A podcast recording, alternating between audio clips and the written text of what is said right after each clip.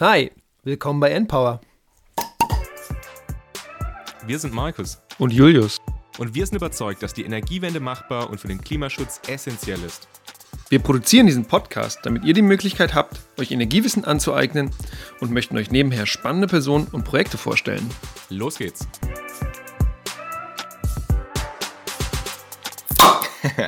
Herzlich willkommen zu Folge 54 des Endpower Podcasts und natürlich auch herzlich willkommen in 2022. Uhu. Denn heute ist die Silvesterfolge, beziehungsweise die erste Folge des neuen Jahres.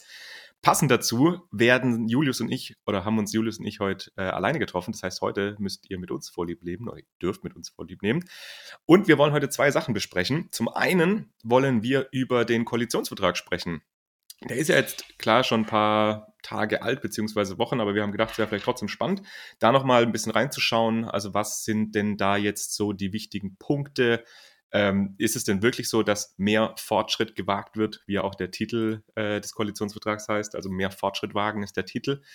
Wir wollen da im Speziellen eben vier Themenblöcke ein bisschen genauer anschauen. Das ist zum einen der Kohleausstieg, die erneuerbaren Energien im Stromsektor, der Verkehrssektor und der Gebäudesektor.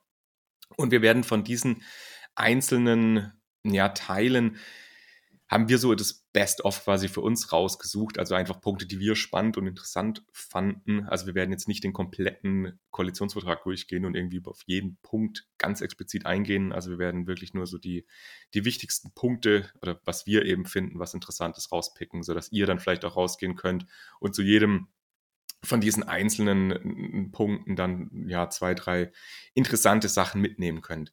Und als zweites wollen wir natürlich wie letztes Jahr mal nochmal so einen Blick auf Endpower werfen. Das heißt, ja, wir sprechen nochmal so drüber, wie haben wir die bisherige Zeit empfunden und auch noch mal ein bisschen, was ist jetzt in der Zukunft geplant und was sind vielleicht Veränderungen, die sich ergeben können in den nächsten Wochen, Monaten und Jahren. Man kann ja mittlerweile von Jahren sprechen. Das ist ja jetzt schon, ja, zwei, zwei Jahre gibt es uns ja jetzt schon. Und noch eine Sache vorweg, ich muss mich vielleicht entschuldigen für die letzten Folgen. Äh, wir haben da auch nochmal das Feedback bekommen. Die Tonqualität ist leider ein bisschen, ja, nicht ganz so optimal. Es wird auch in der Folge, ist leider auch nicht so hundertprozentig perfekt.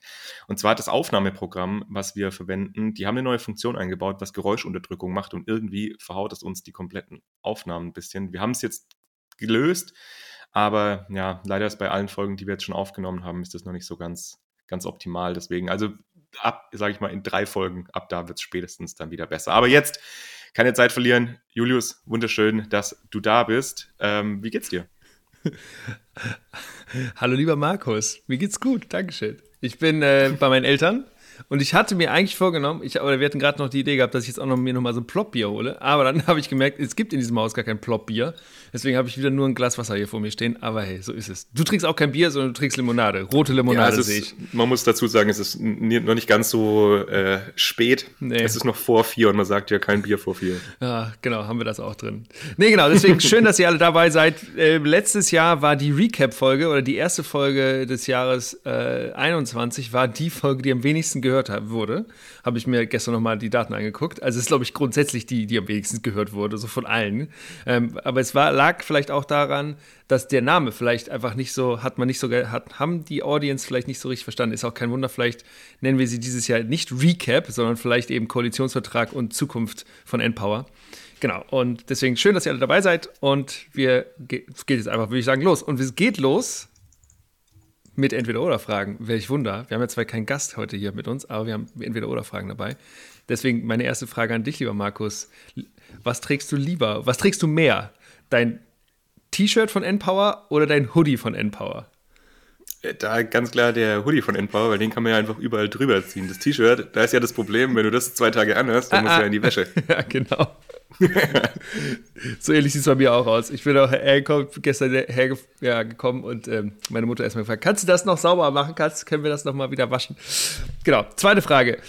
Wo interagierst du lieber mit der Empower Community, lieber Markus? Auf Instagram oder auf Discord? Ja, da muss ich auch sagen, das ist bei mir natürlich Discord. Ich bin schon äh, auch ab und zu auf Instagram aktiv, aber glaube ich deutlich weniger als du. Das heißt, ich kriege da auch gar nicht so viel mit einfach, was, was da passiert. Aber genau, auf Discord bin ich auf jeden Fall gut erreichbar und freue mich immer, wenn da Leute was schreiben. Das heißt, wenn ihr speziell mal mit mir austauschen wollt, dann kommt gerne bei uns auf den Discord. Genau, kommt gerne bei uns auf den Discord-Server. Ähm, genau, das sind jetzt schon auch ein paar Leute und wir freuen uns. Ich habe das Gefühl, dass die Barriere, mit uns in Interaktion zu treten, one-on-one, -on -one, ist viel geringer bei Discord. Also ich habe das Gefühl, dass Menschen auf naja, sozialen Medien sagt man ja eigentlich, der Name steht ja dafür, dass man irgendwie miteinander in Interaktion treten kann. Aber ich habe trotzdem das Gefühl, dass die Barriere auf Discord nochmal geringer ist, weil man irgendwie, ja, weil man alle in diesem, auf diesem einen Server dann ist. Genau. Ja, ist ja wie ein, wie ein Chat eben. Ist eigentlich so. wie ein Chat, also, ne? Genau. Ja. Und sieht auch keiner draußen. So, es ist nicht so leicht nach draußen zu sehen, nur für die Leute, die auf dem Server sind. Und die dritte Frage, lieber Markus, magst du lieber Folgen aufnehmen, wenn wir auf Tour sind oder wenn wir remote sind und du mit deinem Endpower Hoodie bei dir am Schreibtisch sitzen kannst. Gut, mit dem Endpower Hoodie kann ich ja auch bei der Live-Aufnahme sitzen. Das ist jetzt Stimmt. Das ist ja kein Einschlusskriterium. Äh, es ist tatsächlich schwierig. Ich würde sagen, schon live, weil das hat mir extrem viel Spaß gemacht und Danke an alle, die dabei waren cool. bei der Tour. Ja, mega. War richtig cool. Wir werden da später auch auf jeden Fall nochmal kurz ein paar Worte drüber verlieren. Ähm, es hat mir super viel Spaß gemacht und ich fand einfach auch, ja, mal wieder ein paar Folgen live aufzunehmen, das ist schon was ganz anderes als mhm. Remote, wenn man sich dann nur über den Bildschirm sieht und eben nicht diese direkte Interaktion miteinander hat. Ja, ja, nee. Ja, wir haben irgendwie vor ein paar Tagen ein Meeting gehabt mit so ein paar Menschen, die eine Konferenz organisieren wollen, wo wir vielleicht auch mitmachen wollen. Und dann hat der eine gesagt, ist ein Geschäftsführer von einer, von einer äh, Software-Company und der hat gesagt, ja, ja, ich war gestern Morgen mit dem Hund unterwegs, Sonntagmorgen was und habe dann eure Folge, weiß ich, was war es, 51 oder 50 oder sowas gehört. Und da dachte ich, wie geil, es ist so krass, irgendwie dass Endpower irgendwie so sich institutionalisiert irgendwie. Kommen wir ja gleich noch drauf. Aber irgendwie so, es, ist, es bewegt sich relativ viel. Das ist, ich, ich freue mich da irgendwie drüber, weil das so zeigt, dass ihr alle dabei seid und wir freuen uns einfach, dass ihr die Zeit mit Endpower verbringt und dass ihr offensichtlich was lernt, weil sonst würdet ihr ja auch nicht zuhören wahrscheinlich. Genau. Ich habe auch ein paar Entweder-Oder-Fragen mitgebracht yeah. für dich. Und zwar LinkedIn oder Twitter? Hi. Äh, ich glaube schon Twitter, obwohl LinkedIn, da geht gerade richtig viel. Aber Twitter habe ich das Gefühl, das ist eher noch mal mehr, mehr, mehr mein Medium. Ich mag das irgendwie gerne, es ist schneller. Ich habe das Gefühl, LinkedIn zeigt dir alles, was auf der Welt passiert und du musst einfach nur deinen dein, dein Becher drunter halten und kannst dir aussuchen, was du, was, du, äh, was du konsumieren möchtest und alles ist drauf. Deswegen, ja, ich glaube eher, eher noch Twitter. Okay. Norwegen oder Deutschland? Haha, Fangfrage. ich liebe Deutschland, ich bin deutsch. Ich liebe Norwegen. Meine Freundin ist Norwegerin. Was soll ich sagen? Ich lebe jetzt in Norwegen, aber ähm, es war die richtige Entscheidung. Aber es sind schon beide sehr, sehr schöne Länder. Ja, okay. Lassen wir mal durchgehen. Und dann meine letzte Frage ist tatsächlich auch in eine ganz ähnliche Richtung wie das, was du gerade eben mich gefragt hast. Und zwar lieber einen Podcast remote aufnehmen oder halt in Person. Ja. Also Remote ist geil, weil du es einfach wirklich einfach zwischendurch machen kannst oder dass du es einfach, du arbeitest deinen ganz normalen Tag weg, dann machst du Podcast-Folge und danach gehst du mit deiner Partner oder deinem Partner irgendwie was essen oder Sport machen. Das ist geil, das ist so nebenher. Also, ist einfach so seamless in den Tagesablauf äh, zu integrieren ist. Aber wenn man sich mit Menschen tatsächlich trifft, in einem Raum zusammen ist, das ist irgendwie auch eine ganz andere Energie. Also, es ist auch geil. Also, ähm, ja, ich bin froh, dass wir das remote machen können, weil sonst würde dieser, dieser Podcast nicht mehr existieren, wenn ich jetzt, nachdem ich nach Norwegen gezogen ja. bin. Ähm, aber diese, ja, das, das direkte Menschliche hat schon eine echt eine andere Qualität. Genau. Auf jeden Fall. Gut, dann cool. lass uns jetzt nicht länger Zeit verlieren, genau. sondern tatsächlich ein bisschen in den Koalitionsvertrag reinschauen. Und wir hatten ja gesagt, das erste Thema, was wir uns anschauen wollen, ist der Kohleausstieg. Was steht denn da jetzt drin zum Kohleausstieg? Keine Ahnung, Mann. Dafür habe ich dich doch dabei. Nein. also, Kohleausstieg war ja so, dass wir diese äh, Enquete-Kommission hatten, uh, 2016, 2015, glaube ich. Ähm, und da stand drin, oder da wurde sich im Konsens von allen Mitgliedern dieser Enquete-Kommission geeinigt, dass ähm, der Bundesregierung vorgeschlagen wird, dass der Kohleausstieg bis 2038 durchzuführen ist. Im neuen Koalitionsvertrag äh, steht jetzt drin, dass der Plan angepasst werden soll ähm, und dass wir eben möglichst bis 2030 aussteigen wollen.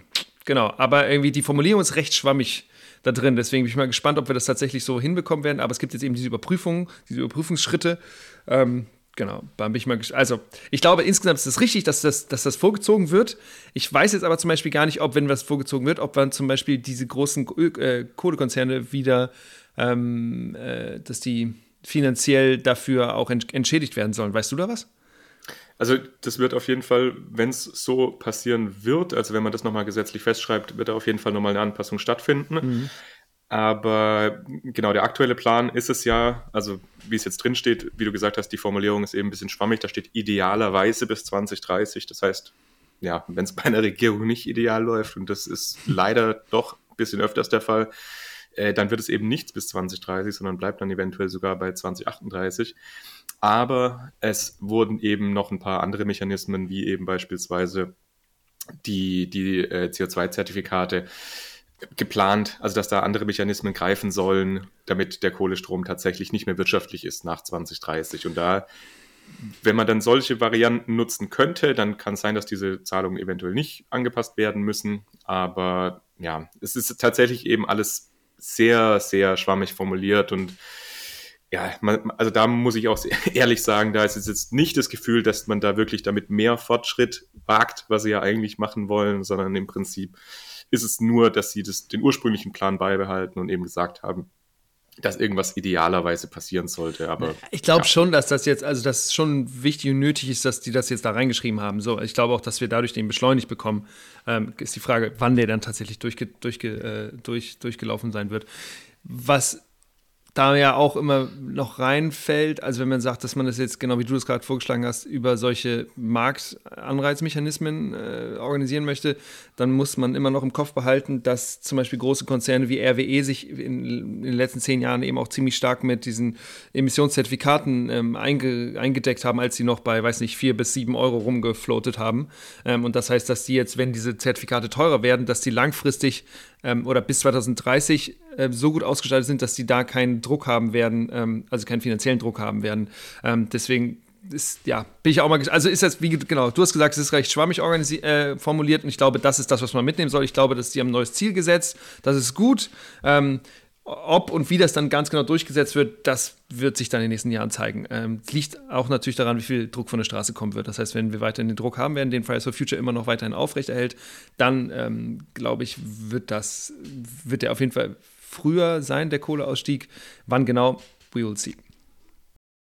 Gut, dann, schauen wir weiter. Und zwar haben wir gesagt, dass wir auch ähm, nochmal bei den erneuerbaren Energien im Stromsektor schauen wollen, weil das ja einfach auch ein Thema ist, was einfach immer viele ja beschäftigt und tatsächlich auch was ist, wo ja alle auch mit teilhaben können in der Energiewende. Wir haben ja jetzt beispielsweise in den letzten Folgen auch mal über Balkonkraftwerke gesprochen, was ja auch eine Möglichkeit ist, eben seinen eigenen erneuerbaren Strom zu erzeugen, wenn man beispielsweise in einer Mietwohnung ist. Ja.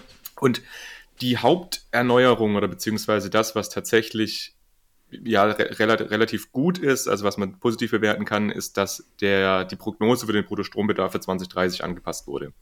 Also dass jetzt tatsächlich eher realistische Werte genommen wurden. Die liegen jetzt äh, im Bereich von 680 bis 750 Terawattstunden. Also ist jetzt die Prognose, dass in dem Bereich die, der Bruttostromverbrauch äh, liegen wird in 2030.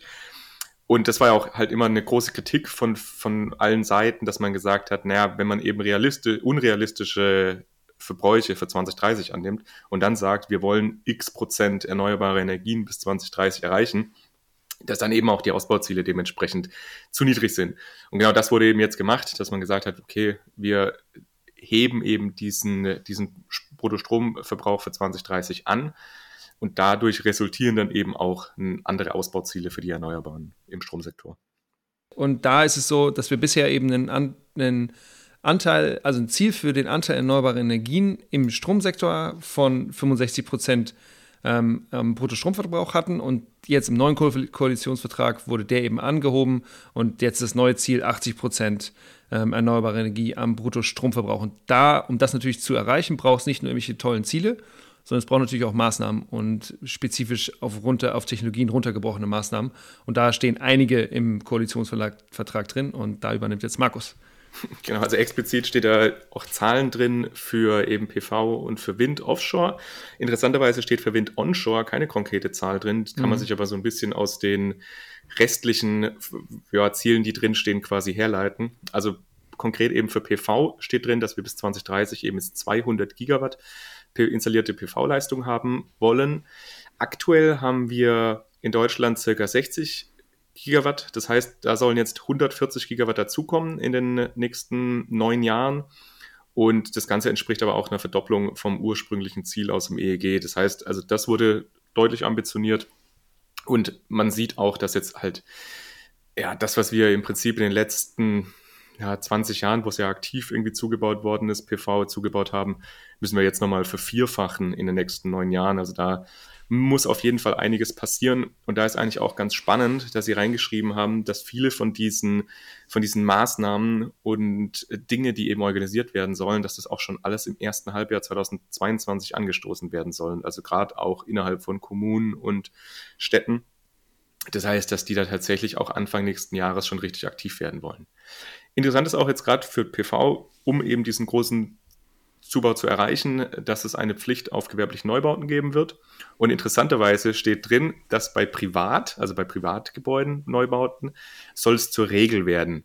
Und das ist natürlich auch so eine Formulierung, wo man jetzt auch nicht so richtig weiß, was soll man damit jetzt anfangen werden. soll. Genau, also da steht drin, es soll zur Regel werden. Und das kann man natürlich sagen, na gut, es, eigentlich sollte das schon immer zur Regel werden, klar, aber es ist halt die Frage, ob das einfach von sich aus passiert oder ob man da vielleicht nicht auch nochmal regulatorisch oder irgendwie nachsteuern müsste, quasi, um das, um das eben auch durchzusetzen. Auf der anderen Seite ist natürlich so ein Koalitionsvertrag auch immer nur eine Zielvereinbarung. Wo soll es denn eigentlich hingehen? Und dann muss das natürlich immer noch von jedem einzelnen Haus, also von jedem Ministerium, dann selber umgesetzt werden. Und das würde dann wahrscheinlich in die Zuständigkeit vom neuen äh, Superminister Herrn Habeck fallen.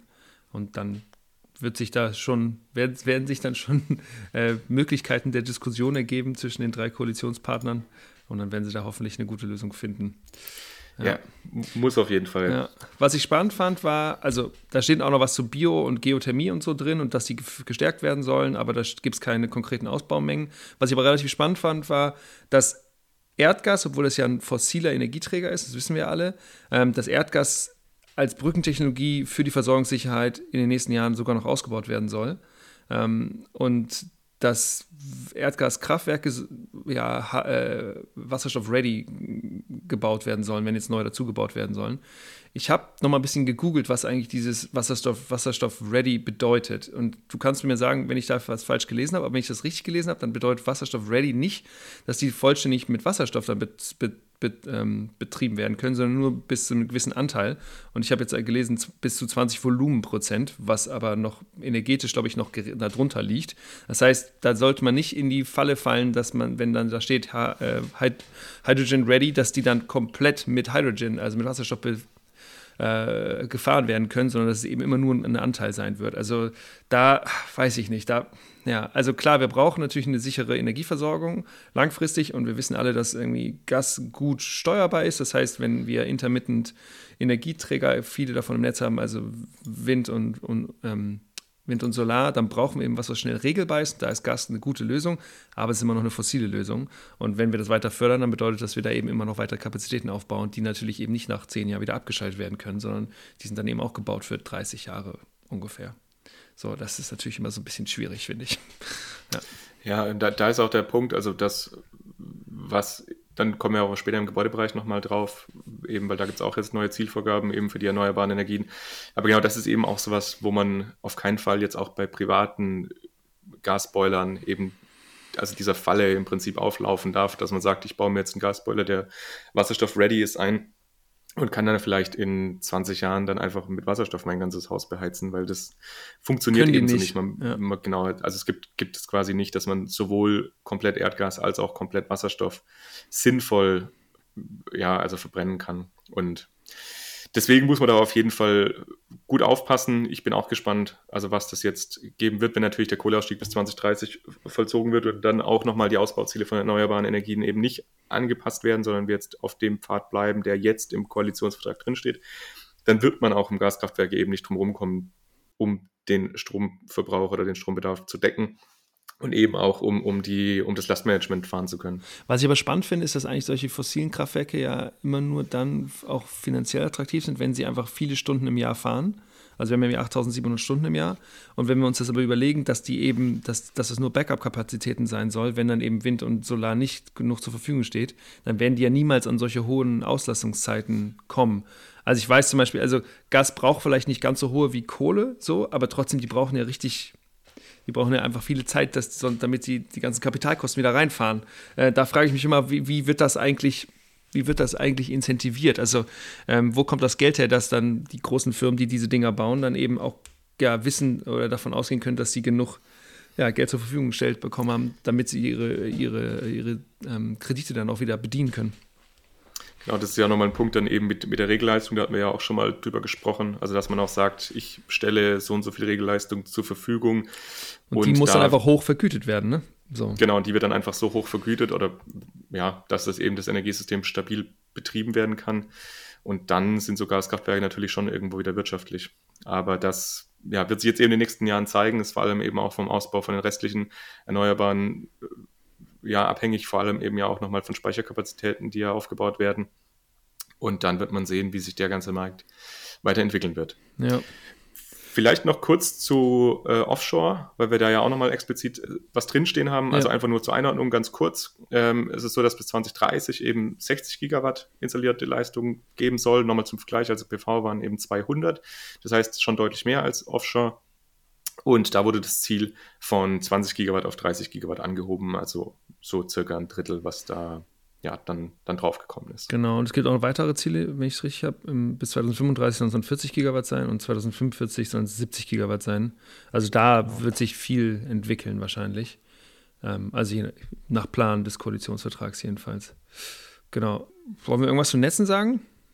Also, Spartenübergreifende, funktionierende, intelligente und überwachte Energienetze sind, ein sind, eine wesentliche Voraussetzung für die künftige Energiewende. So, ich, solche tollen Sätze stehen dann im, im, Koalitionsvertrag. Und das ist natürlich wahr.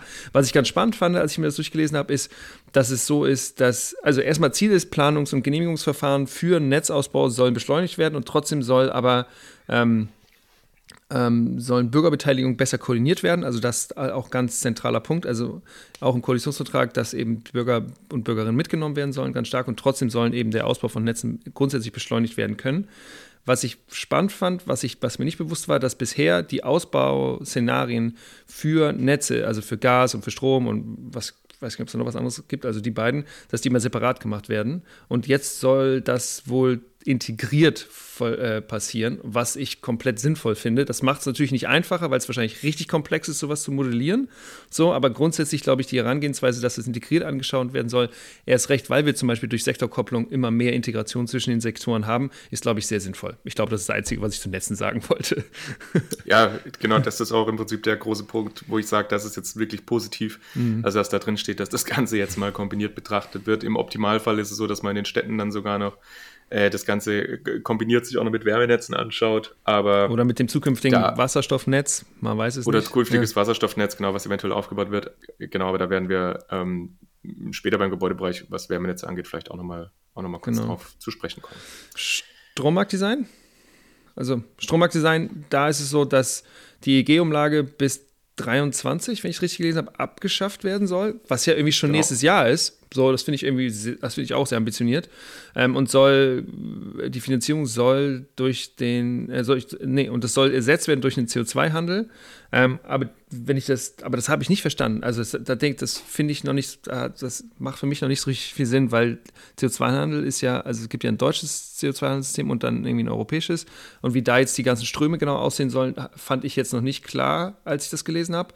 Und steht auch drin, oder ich habe einen anderen Kommentar zum Koalitionsvertrag gelesen, da stand drin auch, dass die, die Gegenfinanzierung für die anfallenden EEG-Vergütungen, ähm, die ja jetzt noch 20 Jahre anfallen, also das sind ja noch Anlagen, die gehen ja gerade noch ans Netz oder in den letzten Jahren ans Netz gegangen, die müssen ja auch noch irgendwie alle versorgt werden, dass es da irgendwie auch noch nicht ganz klar ist, ähm, wann die, wie das ähm, wie das dann gegenfinanziert werden soll. So. Ja, ja, genau zu der Finanzierung ist ja insgesamt nicht so viel irgendwie drin zu finden, ja. also wie das Ganze finanziert werden soll. Das ist ja, also gerade die EEG-Umlage, die soll ja eben zu großen Teilen, wie du gesagt hast, aus dem CO2-Preis dann wieder gegenfinanziert mhm. werden. Da ist vielleicht noch spannend zu sagen, dass eben keine Änderung vom CO2-Preis jetzt geplant ist. Also dass im Prinzip der der, der Pfad, wie sich der CO2-Preis entwickeln soll in den letzten Jahren, der wurde im Prinzip von der GroKo übernommen und eben nicht weiter angepasst. Also und das, sollte das nicht teuer gemacht ja, werden. Ja, und das finde ich echt schade, weil das war, also das waren ja, was ich, 25 Euro pro Tonne. Äh, genau, haben wir jetzt ne? gerade noch, ja, beziehungsweise letztes Jahr. Genau, also damit haben wir angefangen und der, ich weiß, was ist das Ziel? 60? Ich weiß es nicht. Wie, wie viel? Ja. 60, ne? So, und aber wir wissen ja irgendwie von allen wissenschaftlichen äh, Modellierungen, die sich damit ein bisschen auseinandergesetzt haben, dass das keine wirkliche äh, keinen wirklichen Einfluss tatsächlich auf die Nutzung von fossilen Energien haben wird, weil es einfach zu gering ist. Und man geht davon aus, dass irgendwie Preise ab 160 oder 180 Euro da tatsächlich irgendwie eine, eine Wirkung haben würden. Und deswegen, dass diese Preise jetzt einfach von der GroKo übernommen wurden, das, also das ist für mich schon eine Enttäuschung, weil ich hatte gehofft, so, okay, wir implementieren das jetzt unter der GroKo und wenn dann die Grünen an die Macht kommen oder mit, mit SPD äh, und dann eben jetzt auch mit, äh, mit, den, äh, mit den Liberalen, dass das wirklich hochgezogen wird und das ist tatsächlich nicht, nicht der Fall oder das wird nicht passieren. Da bin ich ein bisschen, ein kleines bisschen enttäuscht, das finde ich ein bisschen schade. Naja. Ja, es wäre vor allem eine gute Chance gewesen, eben auch ja. um, um, um, viele andere Sachen zu finanzieren. Allerdings muss man natürlich auch sagen, dass dann man auch viele Sachen, andere Sachen an anderer Stelle nochmal adressieren muss, was teilweise auch gemacht wurde. Also beispielsweise soll ja auch jetzt der CO2-Preis im Gebäudesektor eben auf Mieterinnen und Vermieterinnen geteilt werden, was ja letztes Jahr tatsächlich dann mal entschieden wurde, dass es nicht passieren soll. Bin ich aber jetzt sehr froh, dass es drinsteht, mhm. dass es so gemacht werden soll, weil ansonsten haben ja im Prinzip die Vermieterinnen und Vermieter überhaupt keinen Anreiz, irgendwas an ihren Gebäuden zu machen, wenn genau. die sowieso also keinerlei Kosten dafür tragen müssen. Nur die armen Mieter, die eh nicht so viel Geld haben, die das tragen müssten. Ja. Und deswegen äh, haben sie da schon auch ganz gute Ideen drin, wie man das irgendwie anpassen könnte. Ja, wurde aber tatsächlich jetzt im, im Prinzip eben ja, verpasst ein bisschen, da nochmal was zu machen. Wobei, ja, wie gesagt, es ist ja jetzt der erste Koalitionsvertrag, eventuell kann man dann ja doch noch was machen. Es war natürlich, muss man auch sagen, ist jetzt eine schwierige Zeit bisschen, weil eben die Preise für fossile Energien sowieso gerade durch die Decke gegangen sind und sie dann eben nicht nochmal eine Mehrbelastung durch eine Steigerung vom CO2-Preis eben hervorrufen wollten. Genau, man muss natürlich das immer im, im Gesamtkontext des gesamten Koalitionsvertrags auch sehen. Also ich glaube, insgesamt sind da ja viele gute Dinge auch drin. Natürlich ist es, keiner kann seine Maximal- oder ihre Maximalforderung da durchbringen. Aber genau, Max, du hast gerade von den hohen Öl- und Gaspreisen gesprochen. Ähm, am 19. Dezember haben wir die letzte Folge veröffentlicht und da haben wir auch da spezifisch drüber gesprochen. Das heißt, wenn ihr dazu nochmal ein bisschen mehr lernen wollt oder hören wollt, dann hört euch einfach die Folge von vor zwei Wochen an. Aber dann lass uns doch genau da kurz reingehen. Äh, quasi jetzt sind wir ja schon so ein bisschen im Gebäudethema, weil ich es ja gerade angesprochen habe, ja. ähm, was eben jetzt da passieren soll mit dem CO2-Preis. Also der soll jetzt aufgeteilt werden, ist geplant eben auf, auf MieterInnen und VermieterInnen. Und das soll ideal, idealerweise nach einem Stufenmodell erfolgen. Und da ja, steht, steht leider wieder so eine schwammige, äh, schwammige Formulierung eben mit, es soll ideal, idealerweise so erfolgen.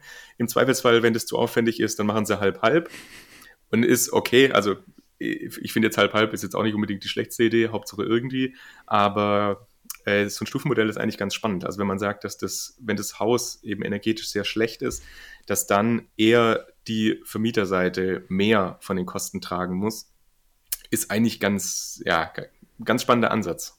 Also würde eben auch sinnvoll sein, dass eben VermieterInnen, die seit Jahren nichts in das Haus investiert haben, dann eben auch höhere Preise zahlen müssen. Und daraus würde es dann eben eine, eine Leitungswirkung dann Wirkung geben. Ja, und dann Leute, die dann ja. eben schon gerade investiert haben und das Haus irgendwie schön saniert haben, die würden eben davon auch profitieren. Deswegen, ich finde das auch eine sehr ja. gute Geschichte. Man muss natürlich, wenn man jetzt die Hälfte der Kosten irgendwie langfristig auf die MieterInnen umwälzt, dann muss man natürlich mal gucken, dass das irgendwie auch irgendwie sozialverträglich funktioniert, weil ich weiß nicht, Freunde von mir wohnen in Berlin, haben einfach nicht viel Geld. Ähm, ja, und dann kommt dann jetzt, die, also wie viel Geld kommt dann nochmal oben drauf? Muss man sich dann, muss man nochmal durchrechnen und dann gucken, dass das, dass die dann eben trotzdem immer noch ein gutes Leben haben können. Ne? Ja. Und da kommen wir auch zum nächsten Punkt, der drin steht. Und zwar soll überprüft werden, ob ein Umstieg auf äh, Teilwarmmiete, was ist, das war ein, ein, ein, Vorschlag von der FDP, das hatten die auch in ihrem Parteiprogramm drinstehen, dass im Prinzip eben Teile von der Warmmiete auch von den VermieterInnen übernommen werden soll. Also dass beispielsweise die einen Sockelbetrag Energie zur Verfügung stellen und alles, was man dann mehr verbraucht, dann selber zahlt aber dass eben man generell von diesem komplett Kaltmietmodell ein bisschen wegkommt, einfach auch um Anreize zu schaffen, was am, am Gebäude zu machen, zu sanieren, mhm. weil ansonsten ähm, ja, ist ja oft das Problem. Also, dass halt viele ja auch, wenn sie eine Wohnung mieten, nur auf die Kaltmiete schauen und im Zweifelsfall ist man dann über 200 Euro teurer beispielsweise mit der Warmmiete. Und das ist halt ein Punkt, der normalerweise in diesen ganzen Mietverträgen überhaupt nicht auftaucht. Ja, Okay, dann zum restlichen von Gebäuden, also was da im Prinzip jetzt passieren soll. Da soll zum einen ist es jetzt so, dass ab 2024, aber ja, also ab 2024 sollen Einzelsanierungen, also beispielsweise eben Fenstertausch oder ja mal eine Dachdeckendämmung oder was man eben alles so macht als Einzelmaßnahme, dass das eben auch angehoben werden soll auf einen höheren Effizienzstandard. Und das Gleiche soll dann auch ab 2025 mit dem Neubaustandard passieren, dass eben ab dann der KfW Effizienzhaus 40 Standard gilt. Das heißt 40 Prozent des Energiebedarfs des Referenzgebäudes. Und aktuell sind wir da bei ähm, dem 70 Prozent, also Effizienzhaus 70. Und das bedeutet, dass wir eben da auch nochmal eine deutliche Verschärfung von den Neubaustandards haben. Das heißt im Prinzip auch, dass ab 2025 die Gebäude, die gebaut werden, wenn man noch da eine, eine Wärmepumpe oder irgendeine ja, einen, einen sinnvollen, ich sage mal sinnvollen Wärmeerzeuger einbaut, dass wir da im Prinzip relativ einfach dann klimaneutrale Gebäude ja, im Prinzip errichten können. Markus, für die, die das Konzept noch nicht so richtig kennen, kannst du einmal kurz erklären, was dieses Referenzgebäude eigentlich ist oder Referenzhaus? Genau, wir werden auf jeden Fall, das kann ich schon mal auch spoilern, nächstes Jahr werden wir nochmal eine explizite Folge über dieses ganze Effizienzhaus-Standards machen, also was das alles bedeutet. Und da werden wir nochmal ganz tief detailliert reingehen, aber haben wir einen coolen kurz, Gast. Einen coolen Gast. Ja, mit einem super coolen Gast. aber das, das verraten wir noch nicht.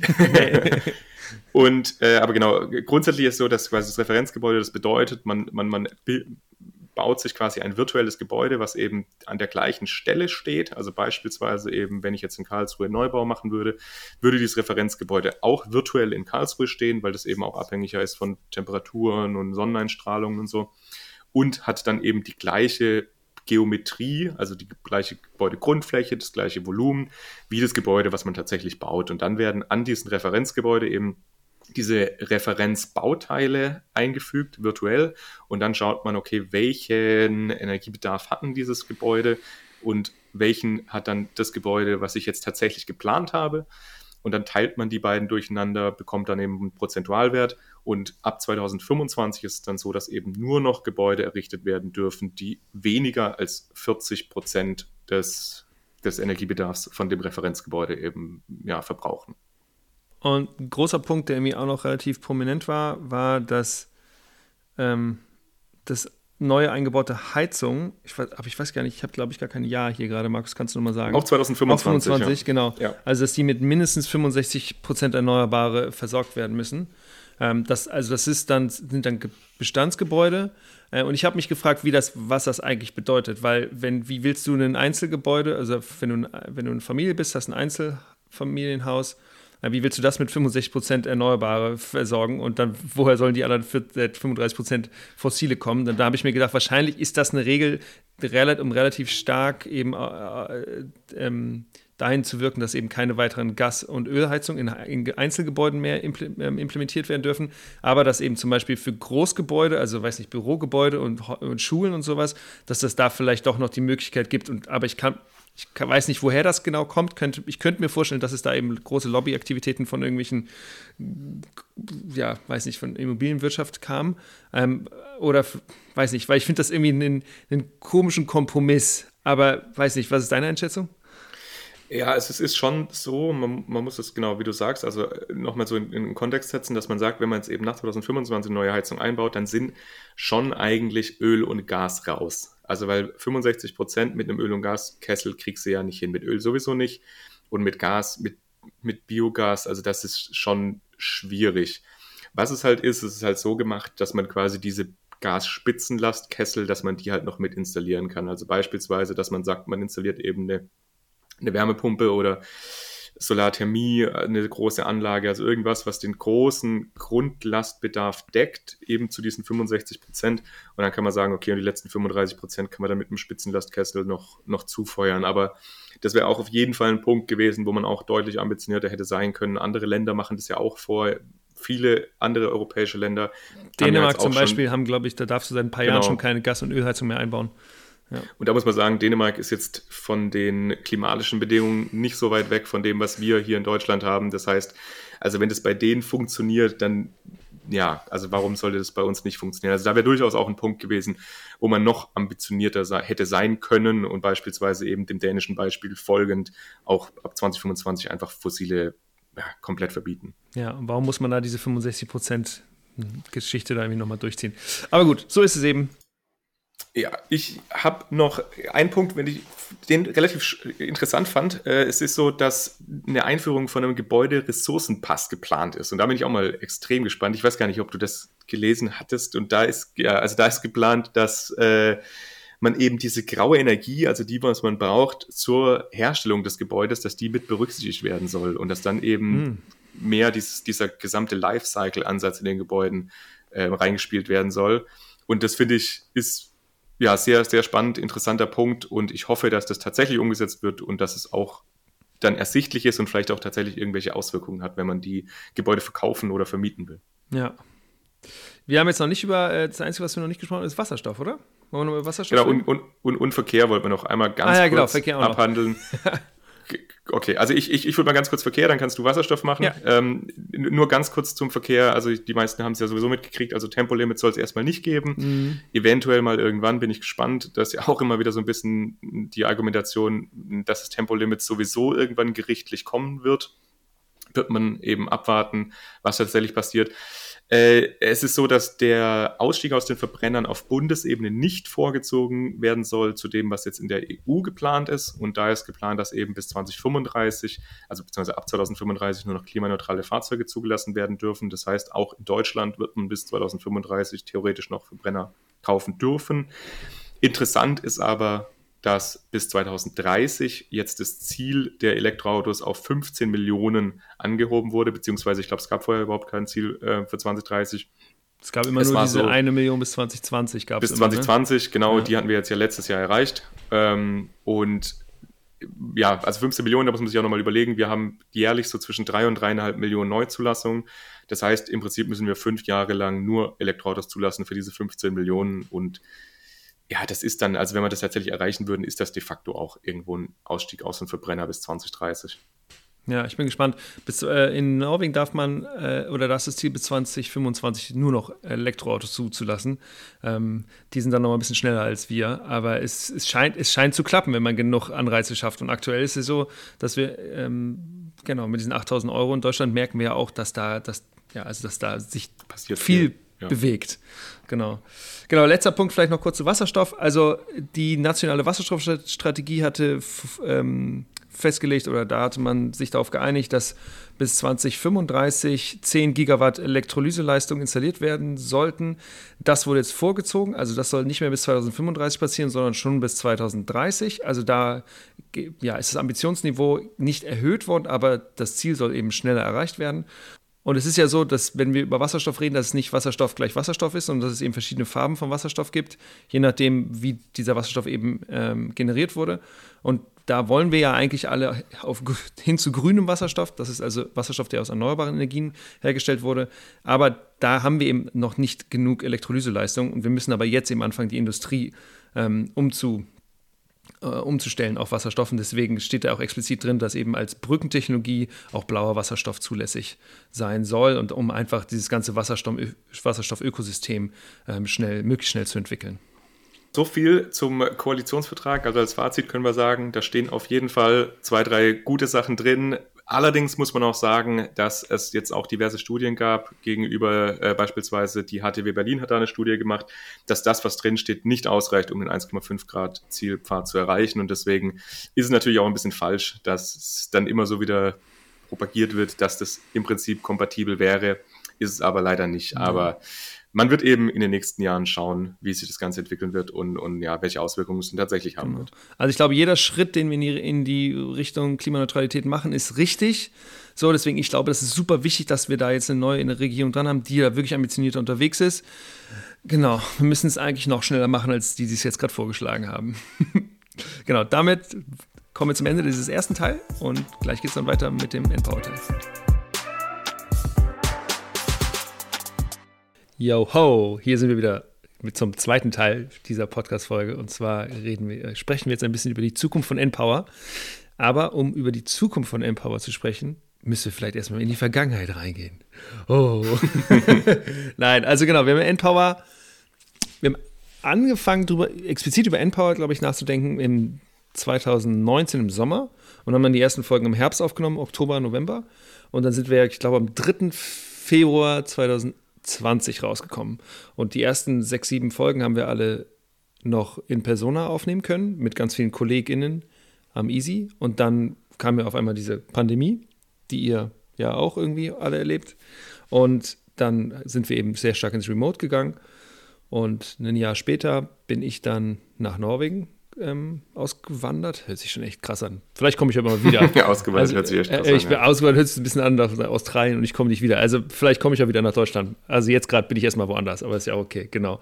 Und wir haben jetzt alle zwei Wochen seitdem tatsächlich publiziert. Wir haben, glaube ich, wir haben kein einziges Mal, ich glaube, irgendwie einmal war irgendwie so erst am Nachmittag rausgekommen oder sowas, aber ich glaube, sonst waren wir sehr, ähm, genau, hat das irgendwie alles ganz gut geklappt mit der, mit, den, mit der Publikation.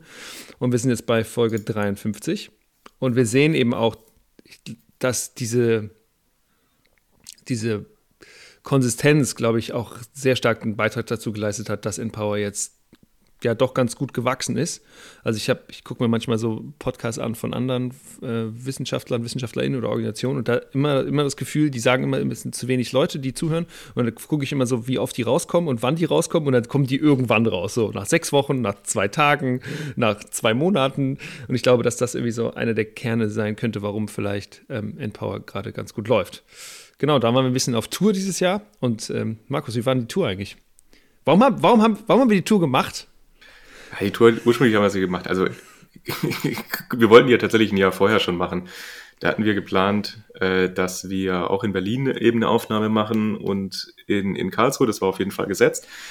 Ja, wir wollten das einfach machen, äh, weil wir auch mal einen Austausch einfach mit, mit allen, die hier zuhören mit haben euch. wollten. Wir mhm. wollten mal so ein bisschen wissen, was treibt euch eigentlich um, was motiviert euch, was wollt ihr vielleicht noch hören, wo habt ihr Interesse dran.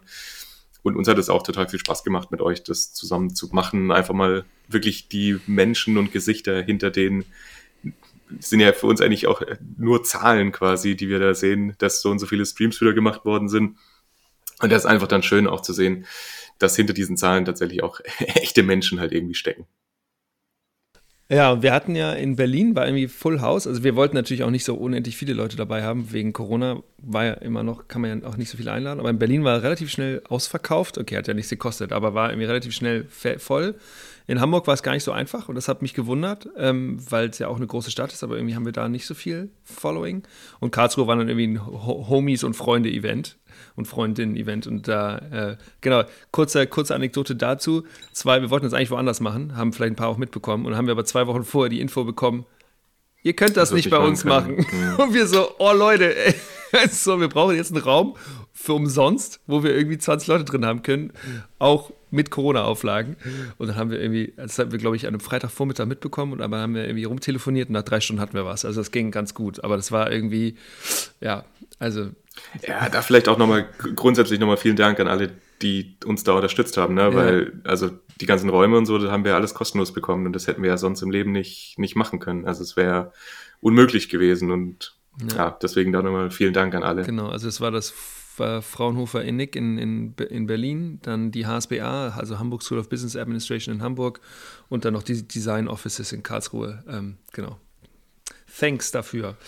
Genau, und dann ist es eben so, wir haben jetzt diese 53 Folgen ähm, und ja, also wir haben ja irgendwie angefangen mit, keine Ahnung, ich habe mal in die Daten geguckt, also auf Spotify so, es gab auch Tage in den ersten Wochen, wo so drei Leute, also so drei Streams am Tag oder sowas. so, und mittlerweile ist es einfach so, dass wir ungefähr 3000 Streams in der Woche haben.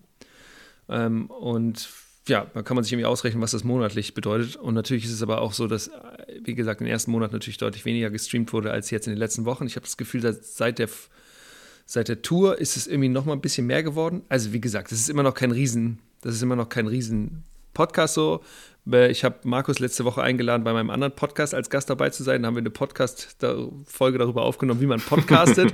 und da hat Markus gesagt, ab 10.000 Streams oder so, hast du gesagt, ist man groß. Ja, das war irgendwo, ich hatte das, genau, ich hatte das irgendwo gesehen, dass man da, da oh, ich weiß nicht, ob es bei Podigy oder bei irgendeinem so Ding, wo dann quasi war, ab 10.000 Streams pro Monat muss man dann ein Paket größer nehmen. Okay. So. Was quasi nicht das Standardpaket ist. Okay, das heißt, Empower ist jetzt ein großer Podcast. Also, naja, im Vergleich zu wirklich großen Podcast ist es ein kleiner Podcast und so ein Mini-Podcast ist es ein, also, ne, also ist ja immer Pille-Palle. Und darum geht es ja auch nicht. Es geht ja irgendwie darum, euch Content zur Verfügung zu stellen, dass ihr was lernt und dass wir irgendwie das zusammen hinkriegen, diese Energiewende umzusetzen. Das ist das Ziel von Anfang an und alles andere ist irgendwie auch ein bisschen egal. So, also das ist das Größte. Das, das, das wollen wir irgendwie da wollen wir Beitrag leisten. So. Und als Fazit jetzt nach zwei Jahren kann man auch sagen, auf jeden Fall, dass ich finde, wir hatten echt viele, viele tolle Gäste und uns macht das auch total viel Spaß. Also mir auf jeden Fall einfach auch die ja. ganzen Menschen kennenzulernen, mit denen sprechen. Das ist eine krasse Chance. Wir, ja. wir lernen ja auch extrem viel dabei. Also das muss man auch dazu sagen, dass wir kennen uns ja grundsätzlich schon in dem ganzen Bereich aus und arbeiten ja auch in dem Bereich. Das heißt, so einen Grundüberblick hat man, aber äh, ja, also so, so diese detaillierte Wissen in den einzelnen Sparten und was wir jetzt überall reingeschaut haben, also das, genau, da lernen wir auch einfach extrem viel und das bringt uns auch viel. Ja. Ich habe noch ein paar Daten, wenn ihr Lust habt. Darf ich, Markus? Darf ich Daten? Ja, ja, klar, natürlich. Super, immer. Zahlen sind immer super. Zahlen sind super. genau. Also kurz ein paar Daten zu den, zu den, den Vergleich. Ihr kennt ja wahrscheinlich Spotify Raps. So, und, oder Wrapped heißt es, glaube ich. Und das haben wir. Das, das kriegen die Leute auch, ne? Die ich alle, glaub, die hören. Alle, genau, ich habe ja. ich gesehen, ich habe 45.000 Minuten im letzten Jahr, nee, Stunden, glaube ich, im letzten Jahr äh, Musik gestreamt oder Podcast gehört, allein nur auf Spotify. Das sind irgendwie, ich habe es mal ausgerechnet, über 30 Tage. Da dachte ich, Halleluja. Genau, mal gucken. Ich bin, das ist schon echt viel durch. Naja, und das haben wir eben natürlich auch für, für für Npower bekommen. Und das Spannende ist, ähm, also ist alles krass gewachsen. So, wir haben, also Npower hat 138 Prozent mehr ähm, Zuhörer und Zuhörerinnen gehabt als letztes Jahr. Muss natürlich auch sagen, letztes Jahr sind wir bei null gestartet, ne? Ist logisch. Ähm, dann trotzdem finde ich die Zahlen nämlich schon auch beeindruckend. Ähm, wir haben 143 mehr Prozent mehr Streams, wir haben 152 Prozent mehr Stunden, also wirklich, äh, also wirkliche, wirkliche Zeit, die mit Npower verbracht wurde. Und wir haben 170 Prozent fast mehr Follower, also die Menschen, die auf Spotify drauf geklickt haben, auf diesen Follow-Button. Äh, und wenn ihr das noch nicht gemacht habt, dann freuen wir uns, wenn ihr das jetzt macht. Oh, Werbung. Und da vielleicht, genau, noch, noch eine Sache. Und zwar seit tatsächlich seit einer Woche kann man jetzt auf Spotify Ratings abgeben für Podcasts. Habe ich auch gesehen. Das heißt, ja, ja das heißt, wenn ihr es noch nicht gemacht habt, dann gebt uns doch gerne mal eine Bewertung auf Spotify. Das würde uns super freuen. Genau. Oder machen wir jetzt sowas wie, genau, schreibt uns nur eine Bewertung, wenn es eine 5-Sterne-Bewertung ist, sonst, sonst das okay. Ansonsten schickt das Feedback gerne direkt an die Mail. Genau. Wir, haben, wir, kriegen ja auch, wir kriegen ja auch tatsächlich relativ viel E-Mails, äh, was ist relativ viel, aber immer mal wieder so ein paar E-Mails. Ähm, unter anderem auch so Menschen, die dann so sagen, also die Tonqualität könnte ja besser sein und all solche Sachen. Es ist also, aber dann so von so, so anonyme E-Mails auch, ist ein bisschen lustig. Aber ja, genau, also man kann diesen Menschen dann gar nicht zurückschicken, sondern die wollen einfach mal ihren Senf ablassen. Ähm, aber so ist das eben. Ist ja auch gut. Ja. Also ich meine, das ist ja auch Feedback und also aber da haben wir ja gerade eben auch dieses, drüber gesprochen. Genau. genau. also sonst grundsätzlich, also, also was heißt sonst? Also wir freuen uns über jede Art von Feedback, weil wir einfach hoffen, immer natürlich einfach besseren Content für euch zur Verfügung zu stellen, damit ihr was lernt. Ähm, und manchmal, wir haben gerade herausgefunden, dass das Aufnahmeprogramm, was wir normalerweise nutzen, offensichtlich, dass die was umgestellt haben und dann ist die Soundqualität nicht so gut. Und das ist natürlich super, dass wir das Feedback kriegen. Ähm, einfach, also, oder dass wir einfach wissen, dass ihr das auch merkt und wir wollen natürlich einfach auch guten, gute Soundqualität zur Verfügung stellen. Genau. Ja, was wir noch so, was kriegen wir noch für E-Mails, Markus? Ah, wir kriegen tatsächlich relativ viele jetzt auch mittlerweile Werbe-E-Mails, also dass uns Kommunikationsagenturen schreiben, die ja irgendwelche Personen bei uns im Podcast platzieren wollen. Also ich würde sagen, das ist mit Abstand die, der größte Teil an Mails, die wir bekommen. Ja. Also da kriegen wir tatsächlich mehrere wöchentlich, dass ja beispielsweise irgendeine Kommunikationsagentur eben für Firma, Startup XY ja, irgendwie bei uns im Podcast reinbringen will. Und grundsätzlich finden wir das immer gut. Wir finden es ja auch spannend. Das hat ja auch, ich weiß nicht, ich glaube, zwei, dreimal hat es auch, hat es auch geklappt. Also, dass wir dann die, die Company dahinter auch cool finden oder das Thema cool fanden. Aber oft ist es halt auch einfach so, dass wir quasi nur geschrieben bekommen, ja, wie wär's mal, wenn ihr mit der Person einen Podcast macht, aber halt eben ohne weitere Informationen zu, was könnte das Thema sein, wie grenzt sich das von anderen Folgen ab, die wir schon gemacht haben. Ja. Und das ist tatsächlich, ja, manchmal ein bisschen, ein bisschen anstrengend, dann alles wieder hinten rauszusuchen, was die eigentlich machen und für was die stehen und was da mögliche Sachen sein könnten. Und deswegen finden wir es grundsätzlich immer besser, wenn die Leute selber uns anschreiben mit eben einem konkreten Themenvorschlag und dann können wir halt schauen, ob das passt. Genau. Und am besten sind solche Themenvorschläge natürlich, wenn wir dieses Thema oder dieses Themenfeld jetzt nicht in den letzten drei oder zehn Episoden behandelt haben, sondern wenn das irgendwie Themen sind, die wir vielleicht am besten noch gar nicht behandelt haben und wenn das eine Person ist, die sich in diesem Themenfeld richtig gut auskennt, weil es gibt ganz viele Menschen, da, die über Energiewende sprechen können. Aber wir wollen ja irgendwie sehr spezifisches Wissen, also wir würden gerne sehr spezifisches Wissen auch zur Verfügung stellen, ähm, weil wir ja glauben, dass ihr einfach, dass ihr ja einfach auch schon viel wisst. So, und deswegen wollen wir ja auch einfach, dass ihr spezifisches Wissen bekommt. Ich kann dieses Wort, glaube ich, gar nicht aussprechen. spezifisches Wissen. Spezifisches Wissen. Ähm, spezifisches deswegen Wissen. freuen wir uns an sich, wenn es Vorschläge gibt, immer noch, also sehr spezifische Vorschläge zu bekommen, ähm, die wir einfach noch nicht behandelt haben. Genau. Ja. ja. und dann natürlich jetzt ein weiterer Teil, das ich jetzt auch in den letzten Wochen und Monaten vermehrt habe, äh, hat, sind tatsächlich Anfragen auch für Sponsoring. Also dass Leute oder beziehungsweise Firmen gerne in Empower oder Empower nutzen würden, um für sich selber zu werben. Und das ist jetzt mittlerweile auch tatsächlich relativ konkrete Anfragen haben wir da schon bekommen. Und ja, wir sind da tatsächlich gerade so ein bisschen am, am Nachdenken, wie es eben jetzt langfristig mit, mit Empower eben gerade auch mit solchen Sachen weitergehen kann. Genau, also wir haben ja Empower gegründet, weil wir, weil wir da ganz viel, also weil wir das Gefühl haben, dass da eben wenig möglich, also wenig Content-Möglichkeit besteht, Content zu konsumieren, der in Bezug auf Energiewende eben nicht gefärbt ist, sondern einfach nur informieren möchte und, und die Zuhörerschaft die Möglichkeit geben möchte, was zu lernen. Ähm, wir merken aber auch natürlich, dass Endpower jetzt, also ist noch nicht mal nur ein Hobby, sondern es ist auch gar kein so günstiges Hobby. So, also dass wir da einfach auch Geld reinbezahlen. Also für die Tour irgendwie, weiß ich nicht, sind wir mit Markus Auto die ganze Zeit irgendwie durch halb Deutschland gefahren. Wir haben mehrmals in Hotels übernachtet. Ähm, wir haben irgendwie die Serverkosten und so. Und wir haben natürlich auch einfach euch, die ihr euch Merch, Merch bestellt und so. Und das ist super. Und es gibt auch ein paar Leute, die auf Patreon uns einfach oder dem Projekt so ein bisschen Geld zur Verfügung stellen. Man muss natürlich aber auch sehen, was da dazu kommt, ist, dass der arme Markus sich jeden zweiten Sonntagnachmittag damit verbringt, äh, Podcast-Folgen zu schneiden. ähm, so, und ich fände es eigentlich ganz schön, wenn wir ihn davon irgendwann mal ent, äh, ihm das, ähm, dass er das nicht mehr machen muss. Ähm, ich mache so ein bisschen Social Media Zeug. Ähm, aber es ist so, wir sind so ein bisschen am Nachdenken, wo es eigentlich mit Endpower hingeht. Und wir werden es weitermachen. Also, das ist so, das ist ganz, ganz klar. So, aber die Frage ist eben, wie machen wir das weiter? Weil wir eben durch diese E-Mails auch mitbekommen, dass es eben auch einen extremen ja, Bedarf gibt an Menschen, die Lust haben, in Energiefirmen zu arbeiten. So, und eigentlich wollen wir ja auch so ein, wir wollen ja, dass Endpower irgendwie eine Plattform ist und wir wollen ja, dass Endpower auch irgendwie die Möglichkeit gibt, dass Menschen sich gegenseitig kennenlernen.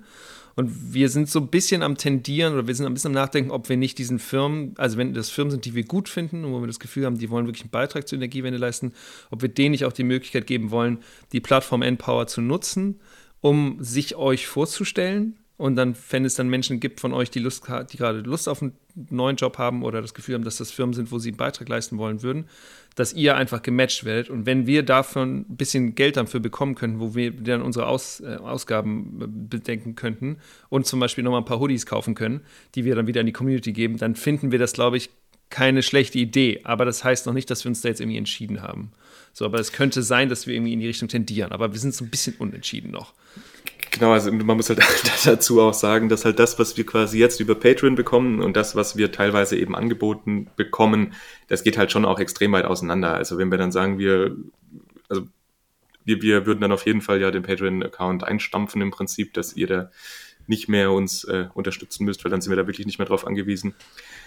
Und ja, es ist genau wie Julius gesagt hat, es hat halt andere Vorteile, weil wir könnten dann beispielsweise halt mal noch ein bisschen mehr in Marketing auch rein genau. investieren oder halt ja mal euch, wenn ihr irgendwie uns mal ein cooles Bild schickt oder irgendwas, euch dann auch mal ein Shirt zukommen lassen oder irgend sowas, was halt jetzt einfach alles nicht irgendwie schwierig ist, ja. weil es, es, ist halt alles irgendwie aus unserer, aus unserer Tasche und da ist, eröffnet uns halt ganz andere Möglichkeiten und genau deswegen könnt ihr alle auch, wenn ihr da jetzt eine äh, spezifische Meinung dazu habt, dann schickt uns das gerne auch mal, weil wie gesagt, wir sind tatsächlich noch so ein ganz kleines bisschen unentschlossen. Also wenn ihr sagt, ja, das ist gar kein Problem, finde ich grundsätzlich voll okay.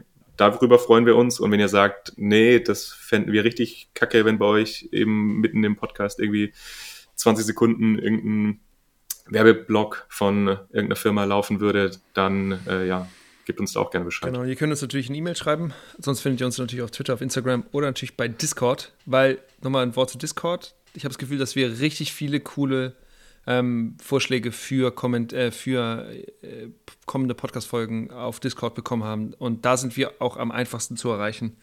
Falls ihr also nochmal mit uns tatsächlich one-on-one -on -one interagieren wollt, dann ist das eine super Möglichkeit. Aber genau, genau, ich möchte es nochmal unterstützen und unterstreichen, was Markus gesagt hat. Schreibt uns bitte, was ihr darüber findet. Also wir sagen ja immer, meldet euch doch gerne und so und oftmals, wir kriegen dann, wir kriegen dann Feedback, aber nicht so viel. Aber das wäre uns jetzt tatsächlich ein Punkt, der uns wirklich wichtig ist. Weil wir machen das ja für euch und für die Energiewende, merken aber natürlich, dass wir, dass es auch irgendwie, ja, Rahmenbedingungen gibt, nach denen wir uns natürlich auch orientieren müssen. So. Und wir merken, dass da auch viel Zeit reingeht. Und wir lieben das. Wir wollen das aber machen, dass wir da auch Spaß dran oder dass das irgendwie für alle gut ist. So. Und genau, deswegen würden wir uns freuen, wenn wir da so ein bisschen mal eure Gedanken mitgeteilt bekommen könnten. Das wäre super. Ja. Ansonsten können wir euch nur noch einen Ausblick geben für die kommenden was heißt, Monate. Was heißt können wir? Wir gedacht, geil, es wird gute Folgen. okay, Bock. ja genau, eigentlich, eigentlich, ja genau. eigentlich wird es richtig geil, die nächsten Folgen. Das wird richtig cool. Äh, wir haben echt mega coole Sachen geplant. Wir haben tatsächlich schon ein paar Sachen auch aufgenommen, äh, die jetzt im, im neuen Jahr kommen werden. Und zwar, wir werden auf jeden Fall äh, eine Folge über Blockchain haben. Wir werden nochmal uns Industrie widmen. Da hatten wir ja ganz am Anfang einmal drüber gesprochen. Das heißt, da werden wir nochmal äh, spezifisch reingehen. Es wird dann noch was kommen zum Thema Stadtwerke nochmal. Wir werden uns, wie vorhin angesprochen, eben die Effizienzhausstandards nochmal anschauen. Zusätzlich haben wir geplant, noch was zur Geothermie zu machen und mit dem Expertenrat für Klimafragen mal zu sprechen. Also es sind super viele coole Sachen, spannende Sachen geplant. Das heißt, die nächsten Monate sind schon wieder pickepacke voll und ich freue mich extrem auf die weiteren Aufnahmen und die weitere Zeit. Genau. Ja, und wir wollen natürlich auch wahrscheinlich vielleicht nochmal auf Tour gehen. Markus, gehen wir auf Tour nochmal jetzt 2022? Ja, ich würde gerne. Man muss natürlich schauen, äh, wie es rein also hier in Baden-Württemberg sind jetzt leider tatsächlich schon wieder Kontaktbeschränkungen. Das ist ah, ha. Ja, ja, deswegen. Also ich glaube, wir müssen einfach mal schauen, aber wenn es irgendwie machbar ist. Wahrscheinlich im Sommer, also ich, oder? Ich, also wann, wenn, ich hätte Bock. Ja, wenn dann im Sommer, wenn wir irgendwie, ähm, wenn, wenn, genau, wenn die Wahrscheinlichkeit, dass Corona gerade mal wieder ein bisschen gebannt ist, etwas höher ist und vielleicht fahren wir dann, ja, vielleicht kriegen wir auch ein Elektroauto irgendwo her, weil wir haben so viel Shit dabei, das kann man irgendwie schwierig in der Bahn transportieren, aber nochmal wieder durch die Republik mit Benzin oder Diesel fahren muss vielleicht auch nicht sein. Genau. Ja, Ihr Lieben, das war's von uns. Wir freuen uns auf dieses neue Jahr mit Npower. Wir finden es geil, dass ihr so viel Zeit mit Npower verbringt. Also allein diese Zahlen sind ja irgendwie schon krass. Und wir merken, ja, das ist, also das wir ist fühlen ja uns schön. sowas von geehrt, ja, dass ihr diese Zeit mit Npower verbringt. Das ist also hardcore. So. Und wir freuen uns einfach mit euch weiterhin auf dieser Reise zu sein. Wir freuen uns, dass ihr uns dabei begleitet und wir freuen uns, dass wir alle zusammen irgendwie da hoffentlich einen Beitrag leisten können, dass wir das, dieses gesamte Projekt da noch mal ein bisschen beschleunigen können. Markus, deine letzten Worte. Ja, ich freue mich auch einfach nur auf 2022. Ich glaube, 2022 wird ein gutes Jahr. Ich bin der festen Überzeugung, dass wir endlich, endlich mal wieder einen normalen Alltag vielleicht übergehen könnten nach diesen zwei doch sehr seltsamen Jahren. Und ja, dass wir auch tatsächlich jetzt mal die Energiewende mit der neuen Koalition richtig anpacken ja. können, dass da jetzt richtig losgeht und, und ja, dass jetzt alle Weichen in die richtige Richtung gestellt werden. Und ja, wie gesagt, freue ich mich extrem auf die weiteren Aufnahmen, die in den nächsten Wochen, Monaten und was alles noch so kommen genau. wird. Und wenn ihr Bock auf Tour habt, dann freuen wir uns natürlich, wenn ihr bei der Tour dabei seid, weil wir haben Bock mit euch rumzuhängen und dann bringen wir wieder Bier mit und dann trinken wir Bier oder Limo, alles cool. Und dann haben wir eine schöne Zeit auch im Sommer zusammen, wenn das dann hoffentlich alles klappt. Genau. Das war's von uns. Äh, ihr hört uns wieder in zwei Wochen. Mach's gut. Ciao. Bis dann. Ciao, ciao.